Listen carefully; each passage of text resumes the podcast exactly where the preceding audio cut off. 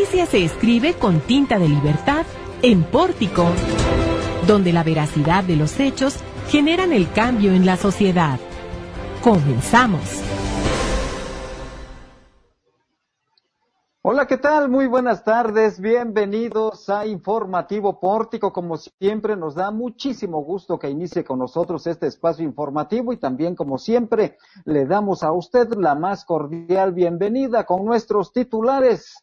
Adelante, Jesús Roberto de Ávila. Buenas tardes. Muy buenas tardes, Juan, y muy buenas tardes a todo el auditorio. Estos son los titulares de este martes 21 de abril.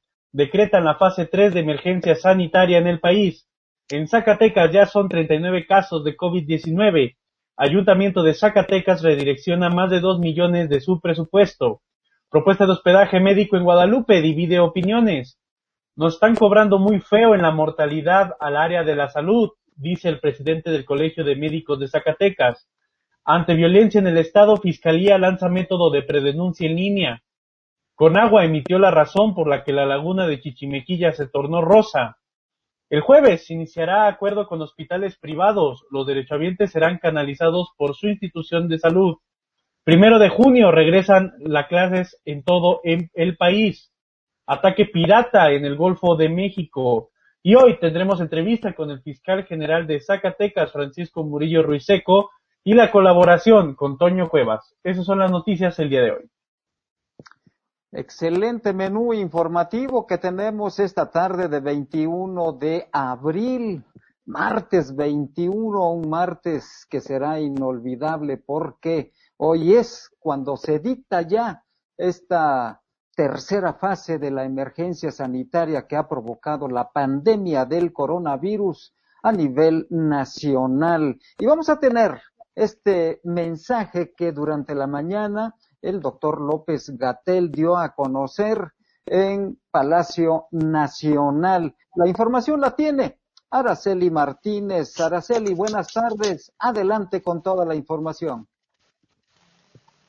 Hola Juan, ¿qué tal? Te saludo con esta información importante. Hoy en la mañanera de Andrés Manuel López Obrador se declaró la fase 3 del COVID-19 en México con 8.772 personas contagiadas y 712 defunciones hasta el último corte. Eh, las autoridades de la Secretaría de Salud decretaron la fase 3 de la epidemia en México y bueno, esto debido a que es la etapa con el más alto pico de casos y hospitalizaciones. Durante la conferencia mañanera, el presidente Andrés Manuel López Obrador eh, y el subsecretario de Prevención y Promoción de la Salud, Hugo López Gatel, informaron que se seguirá con las medidas de la jornada de sana distancia ya establecidas y aquí es importante mencionar que esta decisión se tomó porque se superan los, los mil casos en el centro de México y hay más de cuatro mil en sus alrededores. Vamos a ver el video que, con el que el subsecretario Hugo López Gatel recuerda las recomendaciones de prevención y control en México ante la pandemia y lo que llevó es a las recomendaciones específicas de acciones de control que las sintetizo con estos tres elementos. El extender la Jornada Nacional de Sana Distancia hasta el 30 de mayo, hasta el 30 de mayo, que nadie se confunda con que esto ya terminó, esto se mantiene hasta el 30 de mayo de 2020. Lo segundo es que en aquellos municipios donde hay baja transmisión y sí y solo sí esta baja transmisión se mantiene o se logra cerca del 30 de mayo, entonces podrá hacerse una eh, limitación anticipada de las medidas de sana distancia. Y se ha planteado la fecha de hasta el 17 de mayo, con una reapertura el 18 de mayo, si los municipios que hoy están con baja transmisión se mantienen con baja transmisión. Pero además, aquellos municipios que tienen moderada transmisión, si logran para entonces tener un buen control, podrán estar en los municipios que abran tempranamente. Entonces, no solo los que hoy vemos, sino aquellos municipios que logren tener un control de transmisión cercanos al 17 de mayo podrán abrir el 18 de mayo.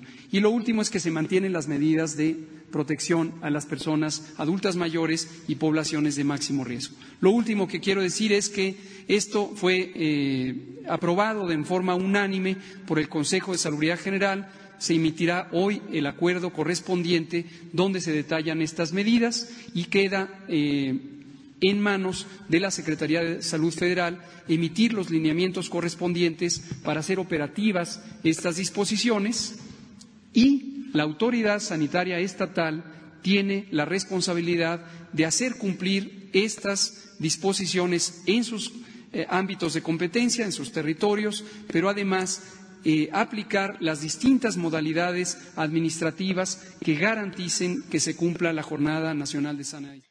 Y bueno, Juan, es importante recordarle al público que dado esta noticia se han generado más en todos los sectores, como lo es en el, en el educativo, ya que hoy el secretario de Educación Pública, Esteban Moctezuma, indicó que el reinicio de clases será escalonado, como ya lo sabíamos, el 17 de mayo en los municipios que se encuentran libres de riesgo del coronavirus, eh, regresarán al país y será hasta el primero de junio que en el resto del país regresen a las actividades escolares. También durante su intervención en la conferencia dijo que el ciclo escolar concluirá el próximo 17 de julio para no perder el año y vamos a ver lo que dijo también en la conferencia. El primero de junio todo el país regresará a clases, como ha señalado el señor presidente, y ya desde el 17 de mayo se hará en los municipios definidos como libres de riesgo como acaba de señalar el doctor López Gatel. Lo primero es la salud, lo primero es la vida, lo primero es seguir todos juntos para que nadie falte cuando volvamos a abrazarnos. También rescataremos el ciclo escolar, aplazando el calendario escolar para concluir el ciclo el 17 de julio. Agradezco la excelente disposición de maestras, maestros y dirigencias sindicales y autoridades educativas locales para asumir juntos este esfuerzo. El jueves usted nos dijo, señor presidente, que la familia mexicana debe estar más cerca y hacerle sentir más el cariño a nuestras hijas e hijos. Quiero decirles a nuestros niñas y niños, a nuestros jóvenes, que todo en su escuela va a salir bien, que vamos a rescatar el ciclo escolar, que aprende en casa, se trata de aprovechar mucho mejor el tiempo. Al regresar vamos a encontrar también apoyo para remediar rezagos. Centramos el eje del esfuerzo en el aprendizaje más que en la evaluación. El eje será aprender y compartir. Lo principal es que ustedes son lo más querido para México. Vamos a aprender juntos las materias, pero también a aprender a ser mejores seres humanos. Eso incluye el saber y el ser. Eso incluye el tener y el compartir. Eso incluye las asignaturas, pero también los valores. Eso incluye el estudio y las experiencias personales y familiares. Y bueno, Juan, con esto llamó a que lo que resta de abril y mayo aproveche el tiempo para prepararse desde casa y que los estudiantes eh, estén muy atentos porque van a llevar una carpeta de experiencias donde se contestarán las cinco preguntas que se formulan durante los programas de televisión de eh, Aprende en Casa y la carpeta de experiencias la entregarán los alumnos a su regreso a clases el 17 de junio. Así lo indicó el titular de, Educación en su intervención y también aprovechó para felicitar a los educadores de preescolar y reconoció a las precursoras de la educación eh, en México. Sí, así es. Hay que sumarnos a esta felicitación en el Día de la Educadora, hoy 21 de abril. Un abrazo para todas ellas que tienen una gran paciencia y sobre todo cariño con los niños en el método de enseñanza. Regresamos más tarde contigo, Araceli. Mientras tanto, vamos a hacer un enlace con Jesús Roberto de Ávila, quien tiene el escenario de lo que está sucediendo en materia informativa, el comportamiento del coronavirus aquí en Zacatecas. Adelante, Jesús Roberto. Pues ya son 39 los casos positivos de COVID-19 en Zacatecas. Apenas al corte de ayer de las 6 de la tarde se agregaron tres casos más en, los distintos municipios de Zacatecas. Cabe destacar que dentro de esta cifra sigue siendo Jerez el municipio más golpeado por la epidemia, ya que suma más de 20 casos, 21 exactamente. Esto ha generado pues un, un gran desconcierto en la sociedad jerezana, precisamente por el número de casos que se están presentando a diario ya en el municipio.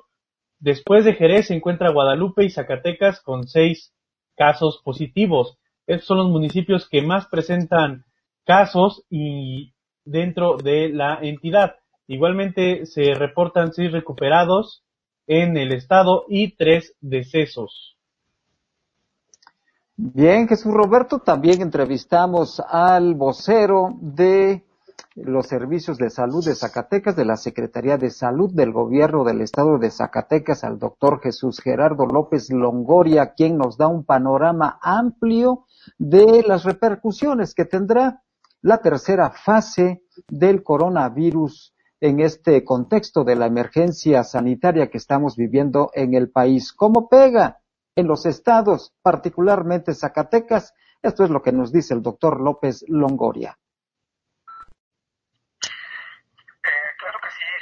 mucho gusto. Efectivamente, la declaratoria fue hoy en la mañana. Todo el país entra, aunque tiene sus matices. Digámoslo así, Zacatecas se mantiene con un, un comportamiento muy moderado en el contexto nacional, manteniéndose entre los primeros cinco estados con menos casos positivos. No obstante, como la declaratoria en todo el país, las medidas que se habían instrumentado dentro de la Estrategia Nacional de la Sana Distancia, se mantiene el aislamiento en domicilio, se mantiene la distancia mínimo entre individuos de un metro y medio, el especial cuidado en el aseo personal de los ciudadanos con agua, jabón, con alcohol gel o cloro, friccionando sus manos, el no saludo de mano, de beso, de abrazo, el estornudar o toser en el agua interno del codo, el hacer lo posible por no tocarse la boca, las manos. Utilizamos lentes que continuamente nos los estamos ajustando y el, en el hecho de que uno mismo sea el principal filtro para evitar infectarte y no llevar el problema a la familia. Esas son en el ámbito eh, digamos, de salud. Adentro de salud continúa toda la, la logística de implementación de los planes de acción y contingencia y preparación ante casos de pacientes que se presenten y que requieran servicios de hospitalización. La otra vertiente que se enunciaba tiene que ver un, tanto con el área educativa. Se mencionaba que en el caso de el regreso a clases se estaba estimando que para el 17 de mayo lo fueran a hacer de manera escalonada los municipios en donde la frecuencia de la infección por este virus sea mínima a nula. Se mencionó que el primero de junio regresaba todo el alumnado a escuela y que el 17 de julio terminaba el ciclo escolar. En tanto, se mantenían las clases de manera por internet o en la televisión abierta para tratar de preservar el ciclo escolar. Y la otra medida que nos atañe a todos en lo general es eh, que todas aquellas reuniones que se tengan previstas realizar donde exista un acúmulo importante de ciudadanos deban suspenderse en aras de cortar la transmisión del virus. Es decir, continúan las medidas que estamos haciendo, hasta este momento, se seguirá haciendo un especial énfasis a, los dueños de los pequeños negocios y que tienen actividades no esenciales para que lo cierren en el, en el mejor espíritu de que no se vayan a infectar y de que no propicien que la población se infecte. Ha habido muy buena respuesta, sin embargo, también hay quien se ha manifestado en contra. Cuando así ocurre, salud, su papel en este contexto es informarlo, sensibilizarlo, tratar de convencerlo. Y si no hubiera una respuesta favorable, se notificaría al ayuntamiento para que en el marco de la autoridad que les compete, pues hagan los procedimientos administrativos que así correspondan. Esto estamos, este es el escenario de la tercera fase. Lo que nos espera ver en los siguientes semanas, días, es que aparece un número de casos mayor a lo que habíamos observado. Y en, estas, en estos días fue de especial interés el hecho de que hubiera una gran cantidad de casos positivos, de los que Jerez pues va liderando el grupo con 21 casos, Zacatecas 6, Guadalupe 6, Tepetón, un municipio muy pequeño al sur, 3 casos y el resto con 1. Continuamos con un gran número de, de pacientes en estudio. En este momento son 47 según el corte de la una de la tarde. Nuevamente tenemos 18 muestras procesándose aquí en la Secretaría de Salud, 17 en el IMSS, otras en el Bienestar, 3 en el ISTE, no hay ningún particular. No podemos también dejar de lado que hemos tenido pacientes que están recuperando. Y, y en fecha reciente, el día de ayer, para ser más precisos, se declaró el sexto paciente recuperado, que es una paciente joven de 30 años que vive aquí en Zacatecas, que afortunadamente evolucionó bien, terminó el periodo de cuarentena, se hicieron las pruebas, ya se encuentra bien y se va a poder incorporar al resto de la familia. Este es un caso significativo. Esperamos que los que están en hospital y los que están en aislamiento involuntario recuperen su salud y se integren a la actividad y los podemos seguir eh, agregando como pacientes recuperados aquí en Zacatecas. Sí.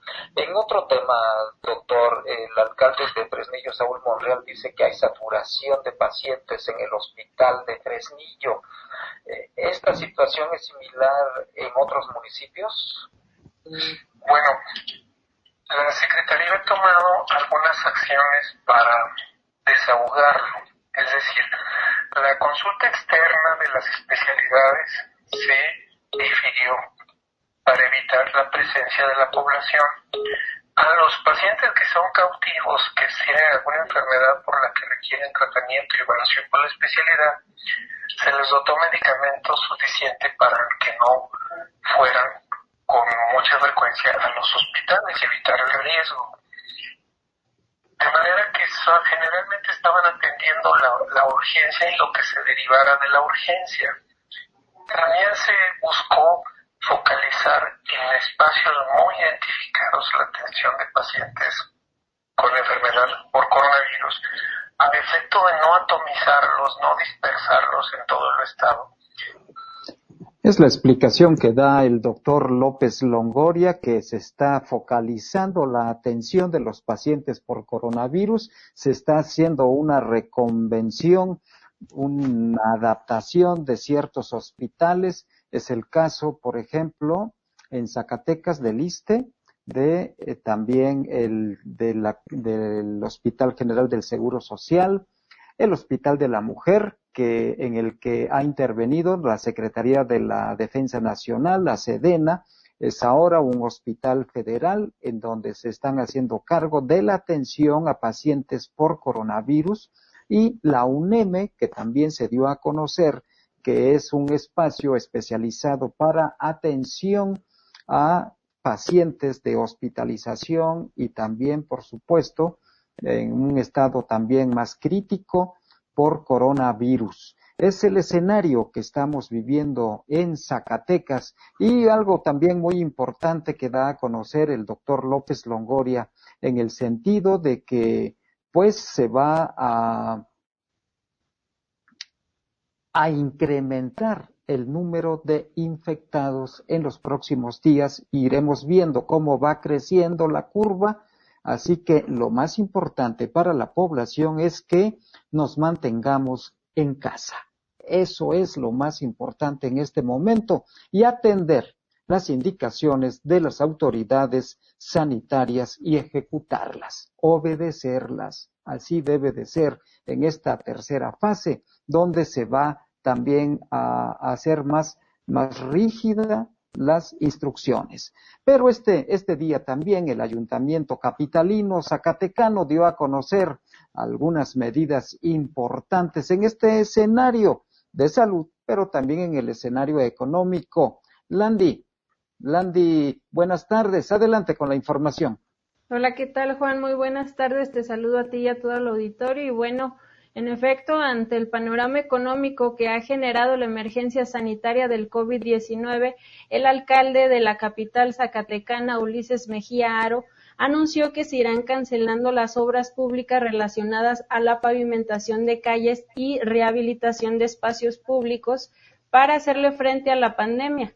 Aseguró que las obras públicas que no tendrán modificaciones serán en el tema de desarrollo social, como son las ampliaciones eléctricas, drenaje, así como la instalación de la red de agua potable. En este sentido, la titular de Finanzas y Tesorería de la capital, Maribel Rodríguez Benítez, expuso que se ha realizado un ajuste en el presupuesto de egresos en las áreas administrativas y normativas en las cuales se hizo una reducción de gastos que no son primordiales. Asimismo, se identificaron partidas presupuestales de las cuales se pueden posponer durante la contingencia, por lo que han podido redireccionar al menos dos millones quinientos mil pesos para poder contener la disminución de ingresos que se está presentando actualmente, Juan. Y bueno, pues para informar un poquito más a nuestra audiencia, esto fue lo que dijo Ulises Mejía. Sobre el tema de obra pública, tenemos solamente pendiente en el recurso de desarrollo social, en este fondo eh, que tenemos para atender el rezago de pues de pobreza, sobre todo ampliaciones eléctricas, ampliaciones de drenaje, eh, el tema de incorporaciones al vital líquido, a la red de agua potable, algunas pavimentaciones. Estas son las obras que nos gustaríamos salvaguardar hasta el último día porque también son esenciales. El tener drenaje en tus hogares, el tener agua potable en, tu, en tus hogares, el tener iluminación, es lo fundamental, son los servicios básicos. Y en ese orden lo estamos atendiendo, alumbrado público, drenaje y agua potable. Las pavimentaciones podríamos irlas cancelando. Se tiene un proyecto de algunas pavimentaciones que son nuevamente necesarias, que nos han estado solicitando las audiencias públicas. Recuerden que llegamos prácticamente a la audiencia pública número 60, si no mal recuerdo, eh, 60. Van a continuar, de hecho vamos a, implementar pues esta audiencia pública con mayor frecuencia una vez que pase la pandemia para poder eh, atender a todo este rezago, obviamente nuestras posibilidades, porque se va a ajustar el presupuesto ya se hizo eh, en este ayuntamiento. Vamos a darle otro apretón a la tuerca para que podamos tener esta máquina funcionando. ¿Funcionando en qué? En servicios básicos. Funcionando en servicios públicos. Que eso es lo que nos hemos o hemos caracterizado de esta administración. ¿Funcionando en qué? En la Corporación de Policía de Proximidad, funcionando en protección civil, funcionando en servicios públicos municipales. Eh, bueno, esto fue algo de lo que nos comentó Ulises Mejía Aro, el presidente municipal de Zacatecas, donde pues asegura que no se van a afectar los servicios públicos del municipio. Asimismo, comentó que se van a reforzar las acciones que se están teniendo ante la contingencia del COVID-19, donde pues se va a reforzar las acciones de sanitización. Asimismo, no se permitirán eh, tener mm, reuniones de más de 20 personas, ya que pues esto da pie a que se dé más la propagación, Juan.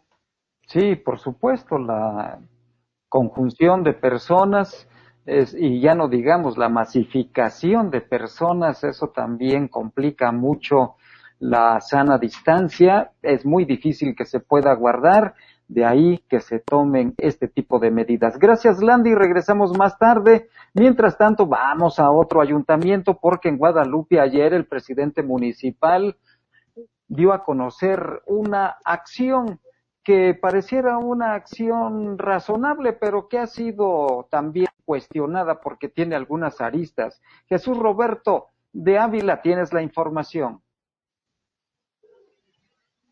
Esta medida que mencionas efectivamente es una medida para otorgar hospedaje a los médicos que laboren en la unidad de emergencias médicas en la UNEM, lo que anteriormente era el Hospital General en la calzada García Salinas.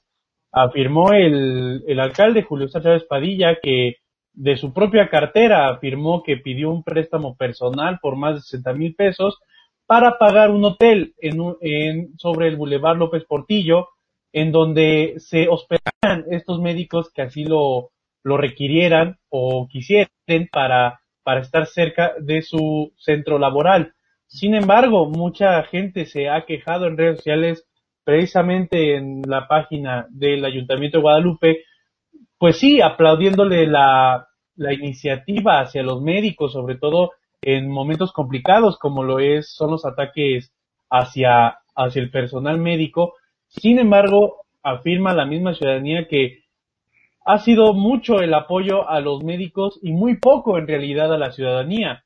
Pues en, en, un, en un contraste de ideas, a los médicos y al sector médico se ha apoyado mucho y en el sector social hay dos vertientes. La primera sería el poco, el poco o nulo apoyo para los comerciantes, precisamente como se vio el sábado pasado en esta manifestación en la Avenida Colegio Militar, en el cual pues los comerciantes decidieron no cerrar a pesar de que están catalogados como no, como actividades no esenciales.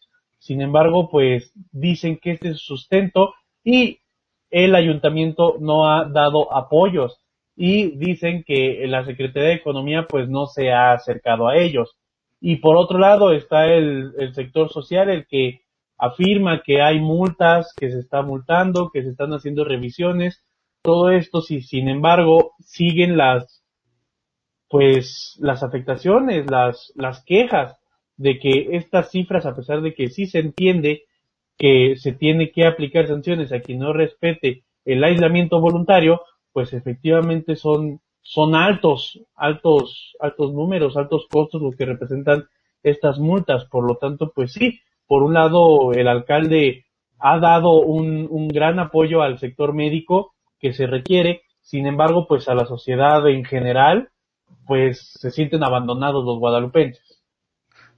Bien, gracias Jesús Roberto. Daremos seguimiento a esta iniciativa, por supuesto, como a otras que estamos dándole en este contexto de la pandemia y de las decisiones que están tomando algunos presidentes municipales. Vamos a otro tema, tiene que ver con los médicos zacatecanos que están en la primera línea, en la línea de batalla para enfrentar a esta pandemia que ha generado el coronavirus a nivel mundial y aquí en Zacatecas ya ha cobrado algunas víctimas en el sector médico zacatecano.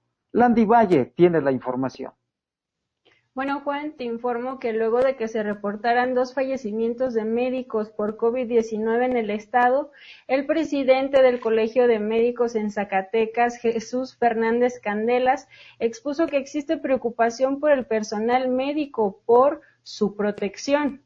Esto debido a que hay más profesionales de este sector que han salido positivos, otros que están aislados y otros más que se encuentran hospitalizados. Así lo comentó el presidente de la Asociación, Fernández Candelas. Agregó que al menos el día de ayer personal del Hospital General no contaba con material de protección, lo que ha causado incertidumbre, pues desde las oficinas centrales se notificó que estos ya habían llegado, sin embargo el Colegio de Médicos tuvo este reporte. En este contexto, Fernández Candelas expuso que no existe urgencia en esta pandemia, que de no contar con los insumos necesarios para la protección del personal médico, no se debe revisar al paciente que posiblemente esté contagiado, ya que esto aumentaría los contagios de ellos, de sus familias y demás pacientes. Y bueno, esto fue lo que nos dijo en entrevista. Que la población tome las medidas de fase 3 eh, nos, están cobrando muy feo esta mortalidad al, área de la salud.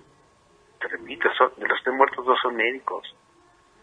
Caray, este, hay más de 800 trabajadores de permiso en la Secretaría de Salud por factor de riesgo, un, número importante ya de médicos aislados y enfermeras en el IMSS, otros tantos en el ISTE. No hay personal de salud eh, ya suficiente, empieza a escasear por los, eh, el contagio ¿Qué va a hacer la población sin personal de salud? Imagínate. Sí. una cosa, hablamos de recursos, ventiladores, aislados. Y otra es el personal. El personal capacitado para manejar ventiladores y es que se tenga que aislar por contaminación, etcétera. ¿Quién los va a manejar? ¿Eh?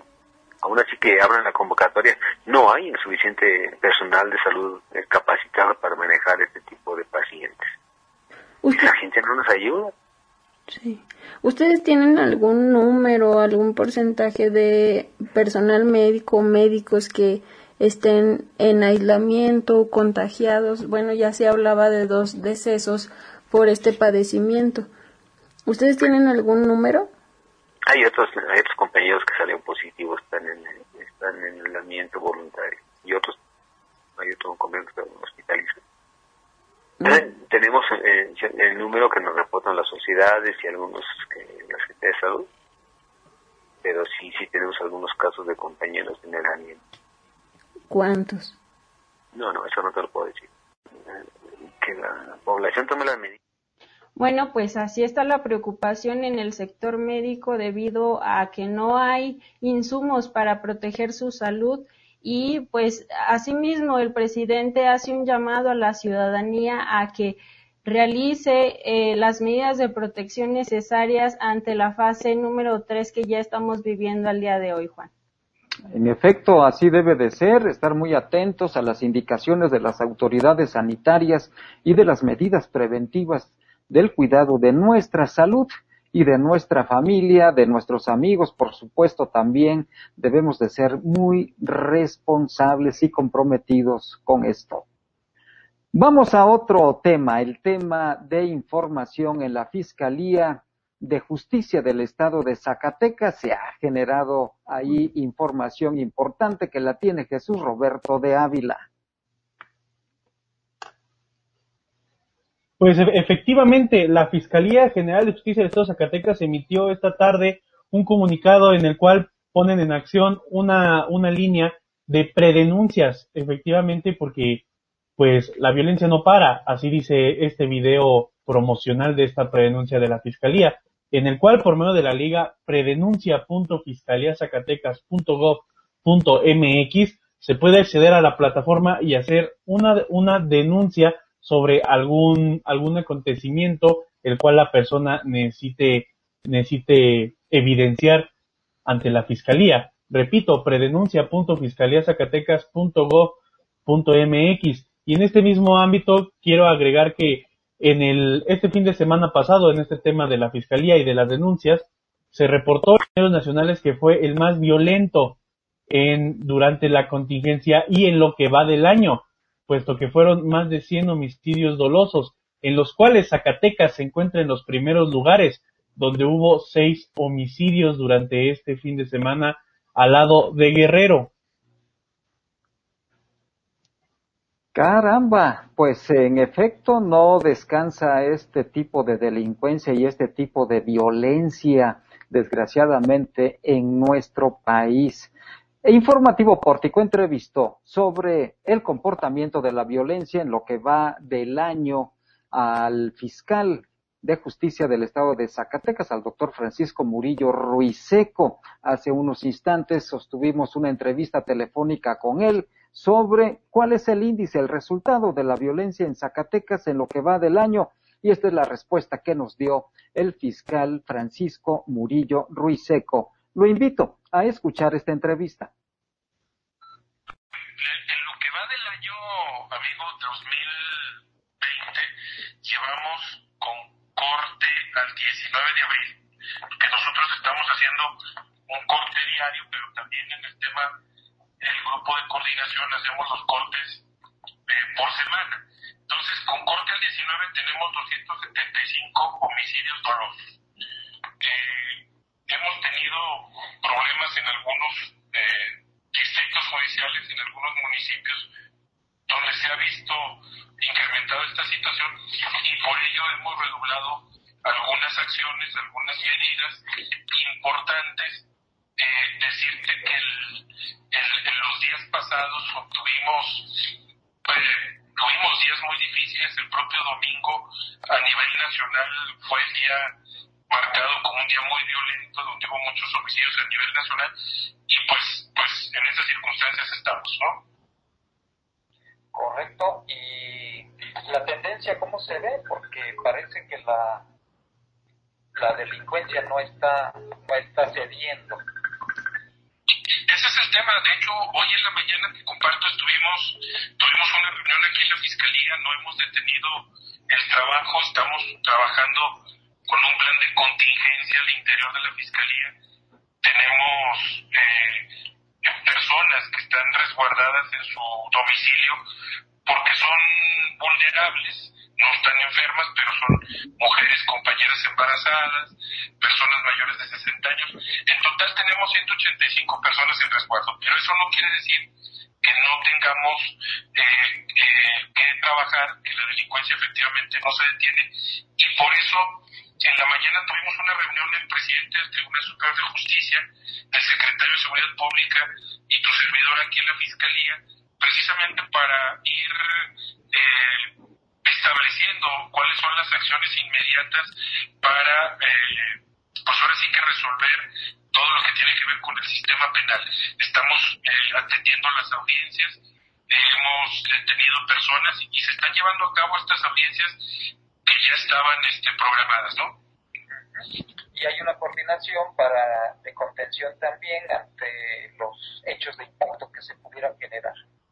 Siempre, mi querido amigo, siempre tenemos una coordinación muy estrecha con las eh, corporaciones, en este caso la Guardia Nacional, el Secretario de Seguridad Pública, eh, la Fiscalía de la República su servidor estamos trabajando de manera muy, muy, muy estrecha porque eh, perdón, es que entró una llamada, porque estamos en tanto atendiendo al plan de contingencia por los posibles casos que pudieran presentarse de violencia o de agresión hacia el personal médico, que también hay que hacer un llamado para no, no, en estos momentos no agredir, no violentar esta situación. Estamos en una contingencia muy difícil y obviamente el personal médico está en la primera línea de fuego y ellos deben de atender esa situación y obviamente nosotros las instituciones de seguridad estamos para garantizar que también ellos puedan llevar a cabo su trabajo sin ningún problema. Este, hemos recibido, por lo menos eh, hasta lo que tengo ahora registrado, un par de denuncias de personal médico, en este caso una enfermera eh, y un médico que fueron víctimas de amenazas y de posibles agresiones y que estamos integrando esa carpeta, esas carpetas de investigación precisamente para evitar que haya actos de discriminación hacia el personal médico que está trabajando en esta contingencia. Recto fiscal, muchas gracias. ¿Algo importante que quisieras agregar? Ah, comentarte, me preguntabas también sobre el tema de la ley de amnistía. Eh, la ley de amnistía es federal no impacta en este momento a los delitos del fuero común. Es decir, nosotros en este momento no tendríamos, eh, digamos, una injerencia directa en el caso de la Fiscalía del Estado. Es un asunto que, se, que impacta a los delitos federales y por lo tanto la estadística de cuántas personas pudieran alcanzar ese beneficio en Zacatecas, pues tendría que ser a través de la autoridad federal, ¿no? Perfecto.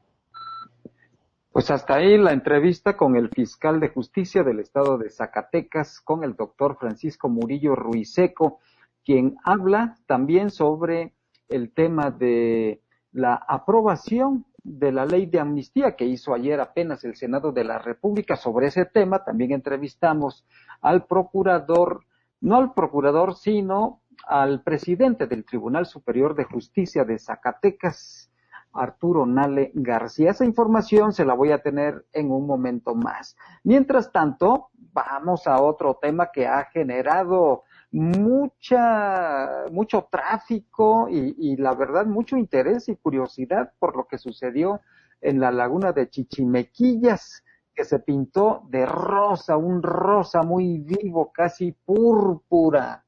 Pero, ¿a qué se debe? ¿Qué dicen los investigadores? Esa información la tiene Landy Valle. Landy, adelante, buenas tardes. Así es, Juan. Bueno, pues luego de que la laguna de Chichimequillas tomara por, sorpresa al municipio de Fresnillo por su coloración rosa, el personal técnico de la Comisión Nacional del Agua Luego de su análisis determinó que el cambio de color es causado por la presencia de microalgas, esto debido a las condiciones de alta salinidad la temperatura y el bajo nivel de almacenamiento en el Tajo del Manantial.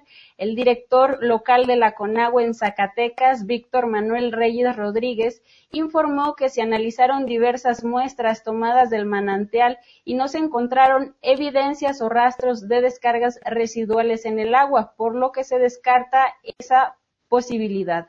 Tampoco encontraron organismos muertos en el interior o alrededor del cuerpo de la laguna. Se prevé que la coloración regrese a su estado natural cuando bajen los niveles de temperatura y de salinidad. Asimismo, se expuso que este hecho es un fenómeno natural, donde no hubo ninguna afectación provocada por el hombre, pues su coloración fue en condiciones naturales, Juan. Mira qué interesante.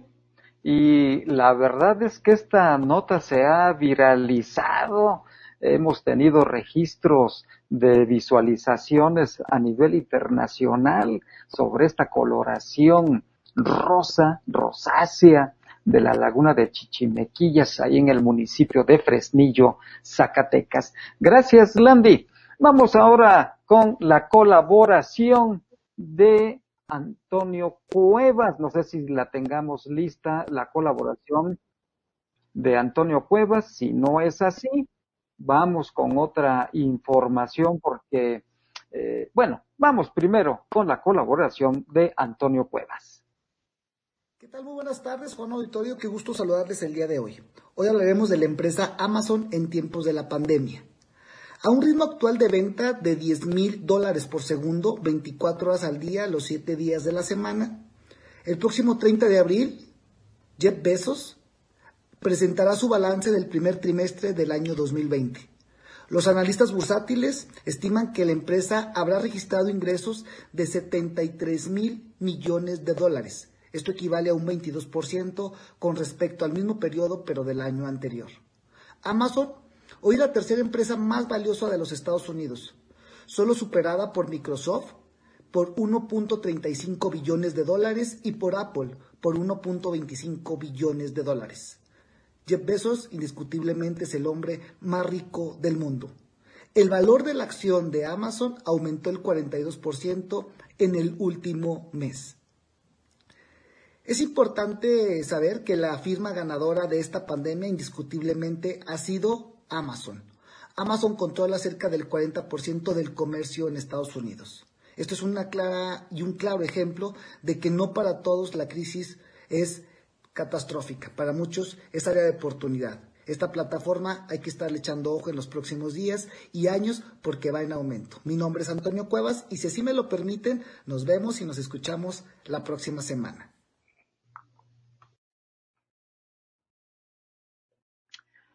Y bueno, pues ahora sí, vamos a otro tema, el tema de el, la amnistía que hiciera esta aprobación el Senado de la República el día de ayer. ¿Cómo va a impactar en Zacatecas este, este tipo de, de nueva disposición federal, como ya lo escuchaba usted con el fiscal Francisco Murillo Ruiseco? Pues el magistrado presidente del Tribunal Superior de Justicia, Arturo Nale García, nos da su punto de vista sobre cómo va a repercutir en Zacatecas la ley de amnistía aprobado por el Senado de la República. Esto fue lo que nos comentó el magistrado presidente. la amnistía es una facultad que tiene el Poder Legislativo, eh, a diferencia del indulto, que es una facultad del Ejecutivo. Pero las dos cosas son exactamente lo mismo indulto es el perdón, la amnistía es el perdón. Más que los indultos los decreta el Ejecutivo, las amnistías las decreta el Poder Legislativo, el Congreso. Es una facultad que la tiene el Congreso de la Unión desde la Constitución de 1824. Se repitió en la de 1857 y también en la, en la Constitución vigente de Querétaro. Y es una facultad que el Congreso de la Unión la ha ejercido en diversas ocasiones sea, no es un tema nuevo. Yo recuerdo, por ejemplo, la ley de amnistía del 94, cuando se amnistió a los zapatistas. No hay que olvidar que cuando se levantó en armas el ejército zapatista, pues cometieron delitos. Hubo homicidios, hubo secuestros, hubo portación de armas prohibidas, o sea. Y entonces el Congreso en, aquel, en aquella época, del 94, a todos los apartistas. Amnistía es una palabra que viene de amnesia, de olvido. Así es, amnesia, amnistía. Bueno, en esta ocasión el Congreso está amnistiando a reos federales, o sea, sentenciados por jueces federales. O sea, no es una ley que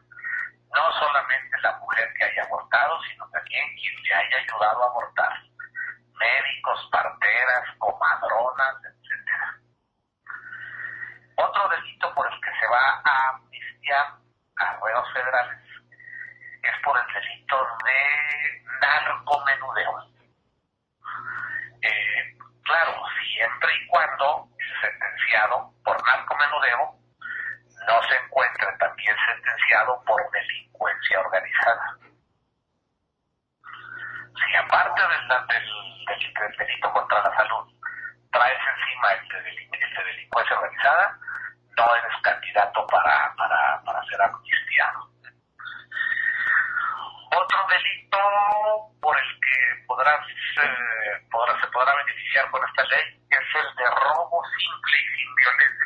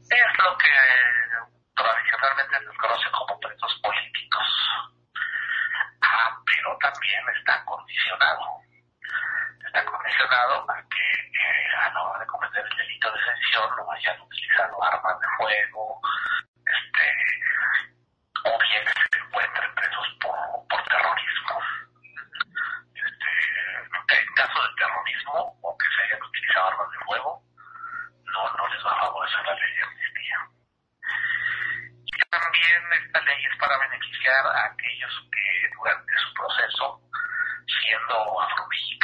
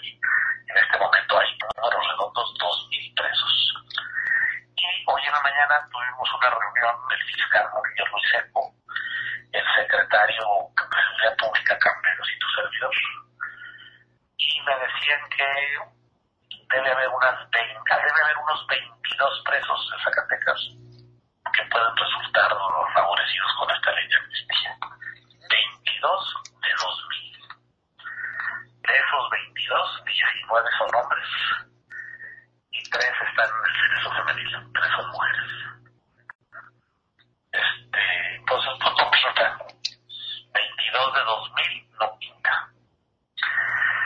Mira, yo creo que esta ley de amnistía puede tener un impacto importante en reclusorios federales.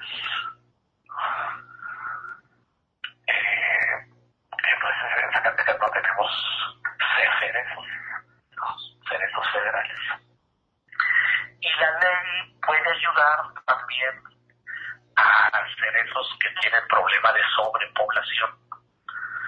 En Zacatecas ni Cieneguilla, ni Fresnillo, ni ningún centro penitenciario tiene problema de sobrepoblación. Cieneguilla está al 100%, está al 100% de su capacidad, pero no tiene sobrepoblación. Y esta ley de amnistía también puede ayudar a despresurizar cerezos donde pudiera haber un brote de coronavirus. Pues hasta ahí esta entrevista con el magistrado presidente del Tribunal Superior de Justicia, Arturo Nale García. Ciertamente puede ayudar esta ley de amnistía para despresurizar a la población privada de su libertad, a los hoy llamados PPL, y evitar el contagio por coronavirus. Eso ayudaría un poco, pero sobre todo a los centros de reclusión federal y como él muy atinadamente lo comenta, en Zacatecas no existen, no tenemos. Así que podrían ser beneficiados solamente 22 personas, de las cuales 19 son hombres y 3 son mujeres. Vamos a regresar con Araceli Martínez, que tiene más información interesante. Araceli, adelante.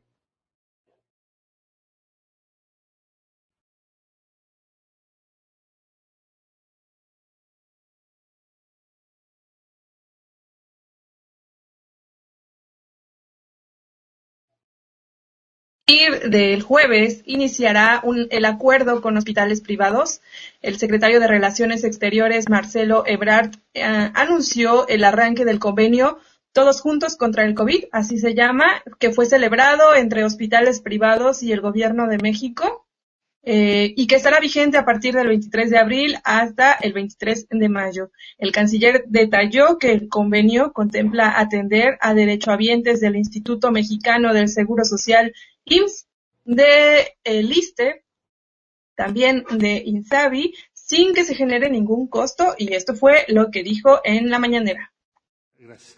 El 13 de abril, el Gobierno de México dio a conocer el acuerdo Todos Juntos contra el COVID-19, celebrado con hospitales privados con el propósito de sumar recursos para enfrentar esta epidemia. Dijo entonces el señor presidente que entraría en vigor el día 23 y por eso el día de hoy lo estamos presentando a consideración de ustedes para informar al pueblo de México. El acuerdo permite que la población derechohabiente y beneficiaria del Sistema Nacional de Salud Pública o social con padecimientos o tratamientos diferentes al COVID-19 sean canalizados a hospitales privados para su atención.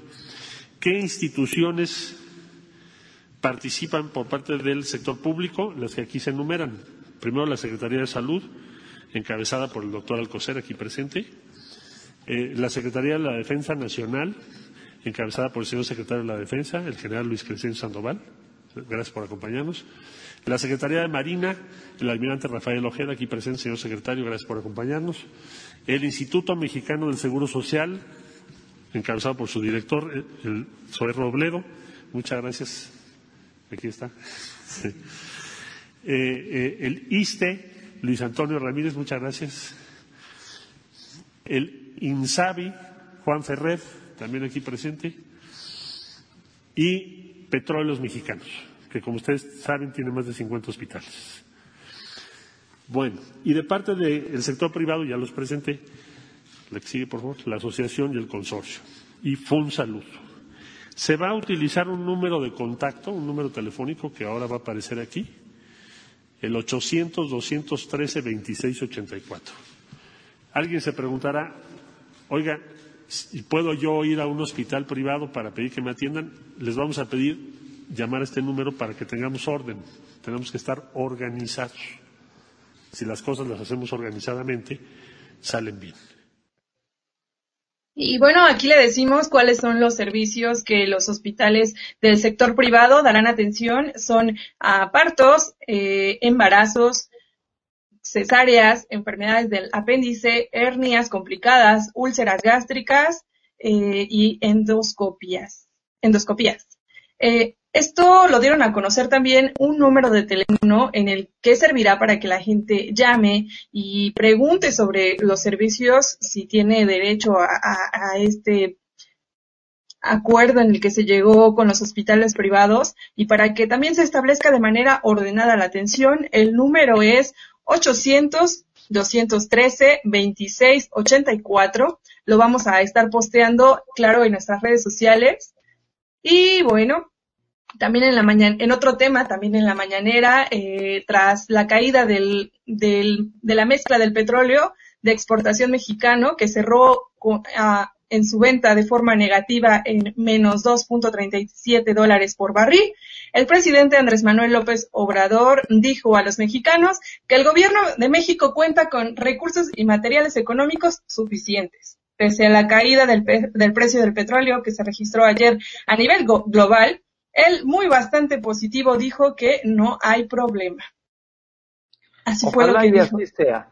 Ojalá y así sea por el bien de todos. Gracias Araceli, gracias a, gracias a Landy Valle, a Jesús Roberto de Ávila, a Araceli Martínez, por supuesto, y a nuestro gurú informático y creativo que nos saca de muchos apuros, a Omar Reyes, por supuesto, pero sobre todo Gracias a usted por su preferencia y su confianza.